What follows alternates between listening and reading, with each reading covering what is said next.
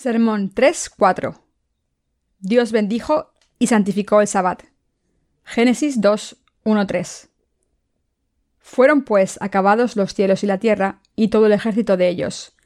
Y acabó Dios en el séptimo día la obra que hizo, y reposó el séptimo día de toda la obra que hizo.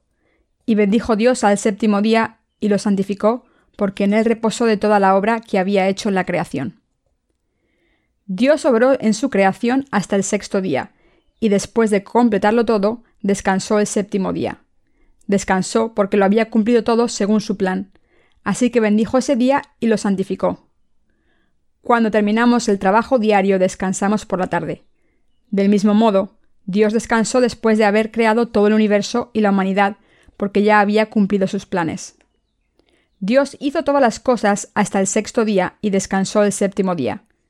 Según la interpretación evolucionista de los estratos geológicos, algunas personas niegan que Dios hiciera los cielos y la tierra en seis días. Pero estos seis días se calculan según el concepto del tiempo de Dios, y no según el concepto humano basado en la rotación del planeta. Siempre tenemos que interpretar la palabra de la Biblia desde la perspectiva de Dios. ¿De verdad completó Dios todo el séptimo día y luego descansó? Sí, nuestro Dios lo completó todo el séptimo día según su plan, a través de Jesucristo. Dios también cumplió nuestra salvación en Jesucristo. Cuando la Biblia nos dice que Dios descansó, significa que lo cumplió todo según su plan. Por tanto, el concepto bíblico de observar el Sabbat significa descansar en nuestros corazones, que surge de creer que el Señor ha borrado todos nuestros pecados y ha completado nuestra salvación. Para descansar en nuestros corazones no debe haber pecado en ellos. Para conseguir esto debemos creer que Jesucristo ha borrado nuestros pecados con el Evangelio del agua y el Espíritu. En otras palabras, nuestros corazones encuentran descanso cuando creemos que nuestros pecados se pasaron a Jesucristo cuando fue bautizado y que Él pagó el castigo de los mismos al morir en la cruz. El descanso se refiere a la condición en la que nuestros corazones están santificados y han recibido las bendiciones de Dios para encontrar la paz. La Biblia revela los secretos espirituales de Dios a través de las cosas visibles de este mundo. Así que el pasaje de las Escrituras de hoy no se puede entender si se ve desde una perspectiva carnal. Dicho de otra manera, interpretar la Biblia según nuestras ideas carnales nos llevará a la ruina. La Biblia dice, la letra mata, mas el espíritu vivifica. Segunda de Corintios 3:6. Este pasaje significa que si alguien interpreta la Biblia literalmente, morirá en espíritu, por ejemplo, en el primer capítulo de Génesis, Dios creó al hombre y a la mujer y les dijo que gobernasen el universo y todo lo que hay en él. Pero cuando pasamos a Efesios 5, 22-32, podemos ver que la promesa de Dios fue salvar a las personas a través de Jesucristo y de la Iglesia de Dios. Así que perderíamos si interpretásemos este pasaje de Efesios literalmente. Para los judíos, el Sabbat empieza desde la puesta del sol del viernes hasta la puesta del sol del sábado. Si observásemos el Sabbat literalmente, no deberíamos hacer nada ese día. Pero Jesús curó a los enfermos en Sabbat. Los judíos de aquel tiempo denunciaron a Jesús diciendo, ¿Tú te llamas Hijo de Dios y aún así no cumples el Sabbat? Jesús les contestó, El Hijo del Hombre es Señor aun del día de reposo. Marcos 2.28. En otras palabras, cuando comparamos el Antiguo Testamento con el Nuevo Testamento, vemos que no somos bendecidos cuando observamos ciertas fechas, y solo por no hacer nada el día del Señor no significa que estemos observando el Sabbat. Cuando la Biblia dice, y acabó Dios en el séptimo día la obra que hizo, y reposó el día séptimo de toda la obra que hizo, y bendijo Dios al séptimo día y lo santificó. Quiere decir que como Dios nos dio la bendición de la salvación, ahora hemos encontrado el descanso en nuestros corazones. Nos está diciendo que Dios nos ha dado el verdadero Sabbat al darnos la remisión de los pecados. La verdadera intención de Dios al establecer el Sabbat era hacernos creer en la verdad de que el Señor ha borrado todos nuestros pecados con el Evangelio del agua y el Espíritu, y que nos ha dado el verdadero descanso. Sin embargo, el problema es que los legalistas todavía insisten en el día exacto y las horas en que se debe observar el Sabbat, e incluso dejan de comprar o vender cosas durante esas horas.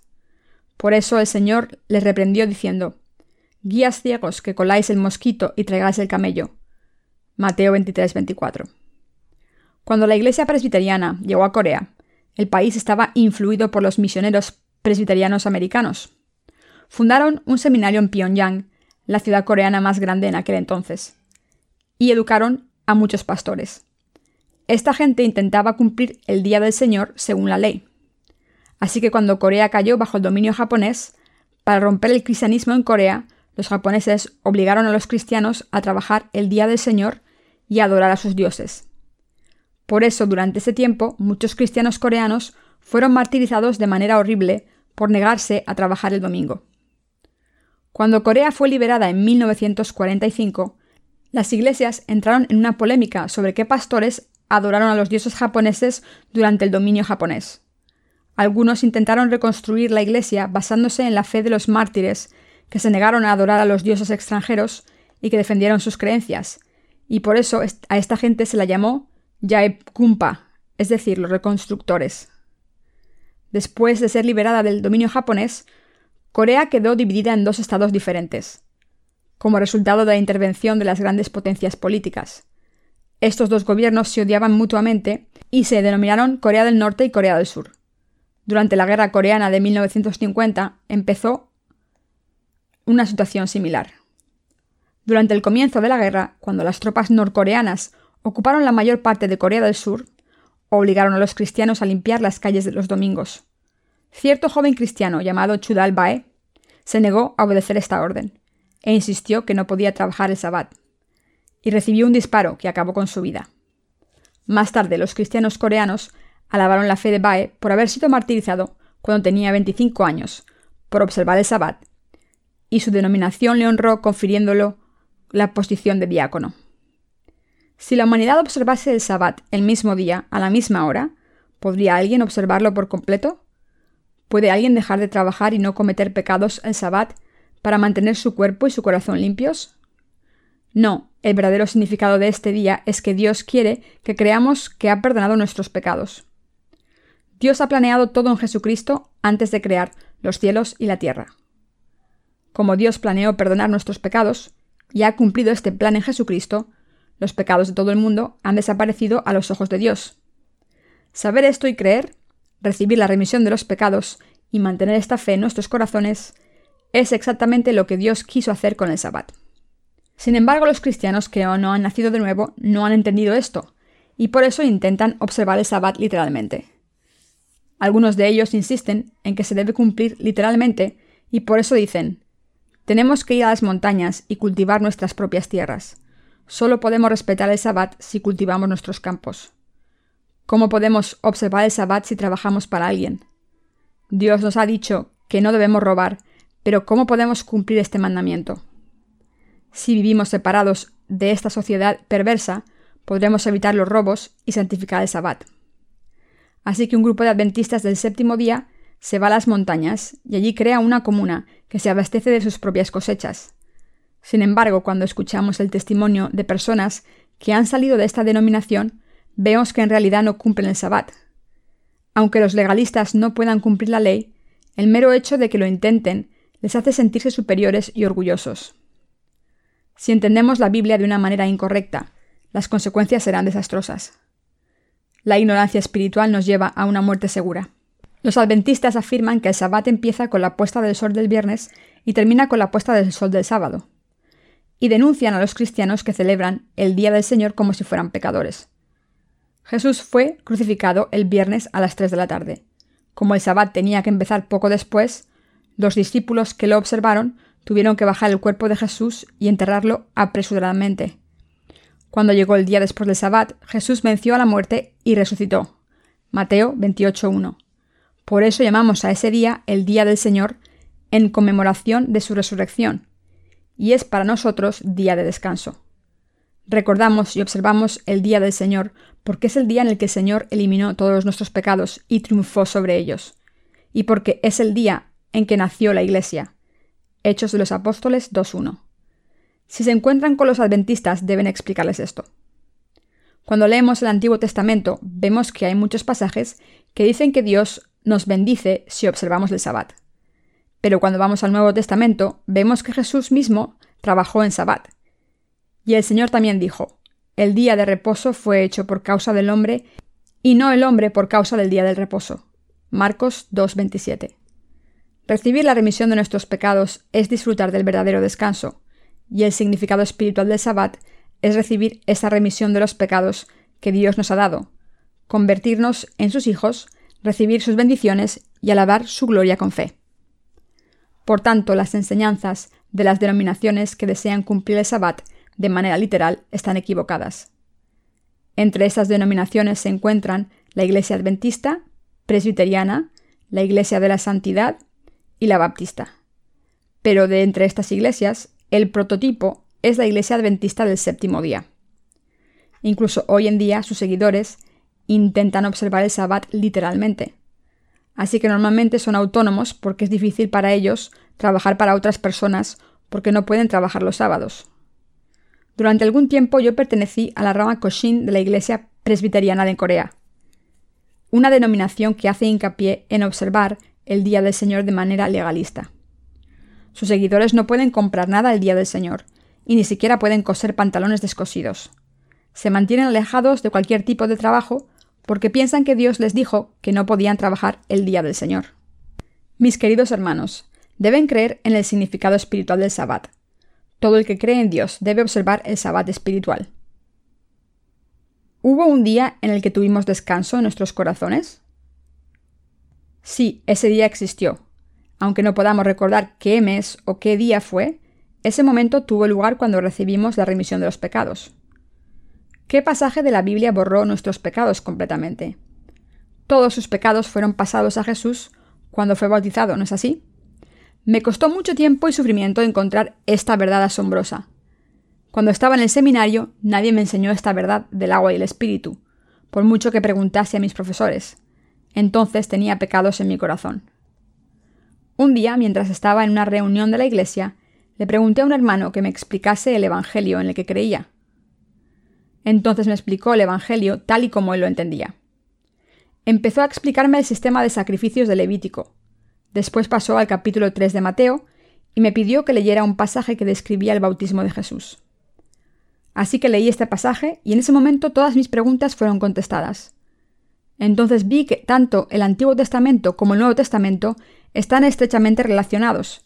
Así que le dije, ya está, puedes dejarlo aquí. Por fin encontré la verdad que había estado buscando tanto tiempo. Mientras leía Mateo 3, 13 y 17, encontré la verdad del Evangelio del agua y el Espíritu y recibí la remisión de los pecados en mi corazón.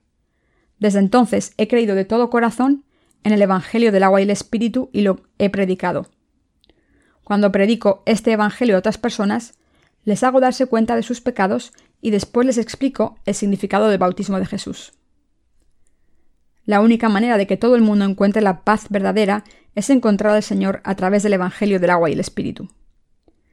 Aunque los que dicen no tener pecados por creer en la sangre de Jesús afirman seguir al Señor, no tienen descanso y no dan frutos buenos.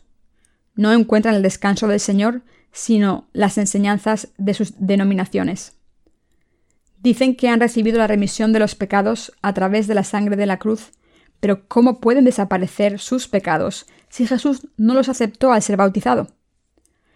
Porque Jesús aceptó los pecados a través de su bautismo, ¿De qué otra manera podría no haber pecado? Si dejamos el bautismo de Jesús fuera, la Biblia no se puede comprender. Sin entender el bautismo de Jesús, no podemos entender la Biblia ni recibir la remisión de los pecados. Una hermana me dijo una vez que su marido decía estar sin pecados sin conocer el bautismo de Jesús. La hermana pensó que esta afirmación era un poco extraña y por eso le preguntó a su marido Cariño, ¿estás libre de pecado? Sí, lo estoy, pero ¿cómo es posible? Porque iba a tener pecado cuando Jesús los borró en la cruz. Así que la hermana preguntó, ¿Y si cometes pecados mañana, todavía estarías sin pecado? Entonces el marido dijo finalmente, Bueno, entonces cariño tendría pecados. Así que la mujer le contó a su marido el Evangelio de la verdad, que se cumplió con el bautismo y la sangre de Jesús. El marido escuchó la explicación y fue redimido de sus pecados. Si no creemos que Jesús tomó nuestros pecados a través de su bautismo, no podemos decir que estamos sin pecados, porque todos cometemos pecados todos los días. Observar el sabbat que Dios nos ha dado significa creer en la verdad de la remisión de los pecados. El hecho de que Dios descansase el séptimo día implica que Dios nos ha dado la salvación perfecta. La remisión de los pecados no se recibe mediante las oraciones de penitencia diarias. ¿Acaso no ofrecimos oraciones de penitencia? ¿Acaso no ayunamos y oramos? ¿Alguno de nosotros fue encarcelado por oponerse a la adoración de Shinto? No, no hicimos nada de esto, pero creímos en la palabra de Dios y así hemos recibido la remisión de los pecados. Como Dios mismo ha borrado nuestros pecados con el Evangelio del agua y el Espíritu, ahora estamos sin pecado por fe. Solo porque hemos encontrado el Evangelio perfecto, a través del cual Dios ha borrado todos nuestros pecados, estamos libres de pecado. Pero si creemos en un pseudo-evangelio que no nos da testimonio de que Dios ha erradicado nuestros pecados, esta fe cambiará por mucho que creamos en Dios. El capítulo 1 de Génesis explica el plan de Dios para nosotros, mientras que el capítulo 2 explica lo que Dios ha hecho para la salvación de la humanidad. Desde entonces, Dios da detalles de qué es su iglesia, cómo hizo Satanás caer al hombre, el plan de la erradicación de los pecados y de cómo creer en Dios. Así que, sin entender el capítulo 1 del Génesis, no podemos entender el resto del libro. Pero si entendemos correctamente el capítulo 1, podemos entender el plan general de Dios y podemos entender y creer en los capítulos 2 y 3. Los primeros tres capítulos del Génesis pueden definirse como un esquema de toda la Biblia. El primer día de la creación, Dios habló de la remisión de los pecados. El segundo día, sobre el conocimiento espiritual. El tercer día, sobre dar frutos de justicia, a pesar de estar en la carne. El cuarto día, sobre convertirnos en siervos de Dios. Y el quinto día, sobre vivir por la fe. El sexto día Dios creó la humanidad a su imagen y semejanza. El que Dios hiciera al hombre y a la mujer este día significa que estaba contento por haber creado su iglesia y haber completado la obra de salvación a través de Jesucristo. Y el séptimo día Dios descansó, porque había terminado todo según su plan. Como Dios terminó de crear el universo y todo lo que hay en él, según sus intenciones nos dio paz. Por eso Dios nos dijo, según nos escogió en él antes de la fundación del mundo, para que fuésemos santos y sin mancha delante de él. Efesios 1.4. Si han aprendido esto, entonces han aprendido toda la Biblia. Esta verdad no se puede aprender en los seminarios. La palabra de Dios es algo que no puede entenderse si no se nace de nuevo. Por eso, incluso entre los profesores de teología, no hay casi nadie que enseñe esta verdad. Así que los que han nacido de nuevo, a través del Evangelio del agua y el Espíritu, no se sienten intimidados ni por los grandes teólogos por mucho tiempo que hayan sido profesores de teología, no saben nada. Cuando se les pide que abran la Biblia y hablen, no dicen nada útil. Cuando la gente no recibe la remisión de los pecados a través de la palabra de verdad, intenta aprender la palabra de Dios mediante la teología, pero la Biblia no puede aprenderse a través de esfuerzos teológicos.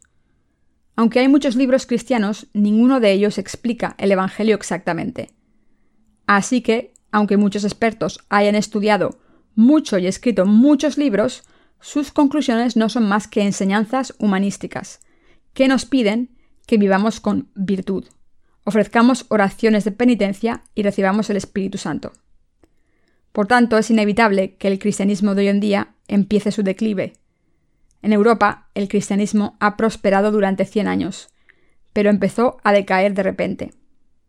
En el caso de Gran Bretaña, que ha sido uno de los países más cristianos del mundo, el porcentaje de personas que va a la iglesia hoy es inferior al 5% del total de la población. En los demás países cristianos ocurre algo similar, cuando hace un siglo toda la población creía en Jesucristo. Lo mismo ocurre en Corea. Durante un tiempo el número de cristianos se expandió como el fuego, pero ahora cada día hay menos. Esto ocurre porque los cristianos no conocen la verdad. Si hubiesen creído en el Evangelio del agua y el Espíritu, el cristianismo no habría decaído de esta manera. Pero los cristianos de todo el mundo, que se habían debilitado, están leyendo nuestros libros y descubriendo la verdad asombrosa gracias al Evangelio del agua y el Espíritu, y así están restaurando su fe. El libro de Génesis nos enseña el plan de salvación de Dios. Él no nos dio el sabbat sin ningún motivo, sino que quiso decirnos la verdad de la salvación que nos ha librado de todos los pecados a través del Evangelio del agua y el Espíritu. ¿Cuándo y dónde se olvidó esta verdad de salvación que ha borrado nuestros pecados mediante el Evangelio del agua y el Espíritu. El verdadero Evangelio desapareció cuando las doctrinas y enseñanzas humanas empezaron a ganar adeptos y terminaron por cubrir la verdad de la palabra de Dios. Por tanto, los que no han probado el descanso verdadero en Jesucristo por culpa de sus pecados, deben arrepentirse y creer en la palabra de Dios lo antes posible. Solo cuando creen en la palabra de Dios, en vez de sus pensamientos arrogantes y sus propios méritos, pueden encontrar el verdadero descanso en sus corazones y pueden descansar en sus vidas. Al darnos el Sabbat y al bendecirnos este día, Dios ha permitido que todo el mundo conozca su palabra correctamente, alcance la verdad de la salvación y observe el Sabbat. Debemos convertirnos en esta gente que observa el Sabbat con la fe verdadera.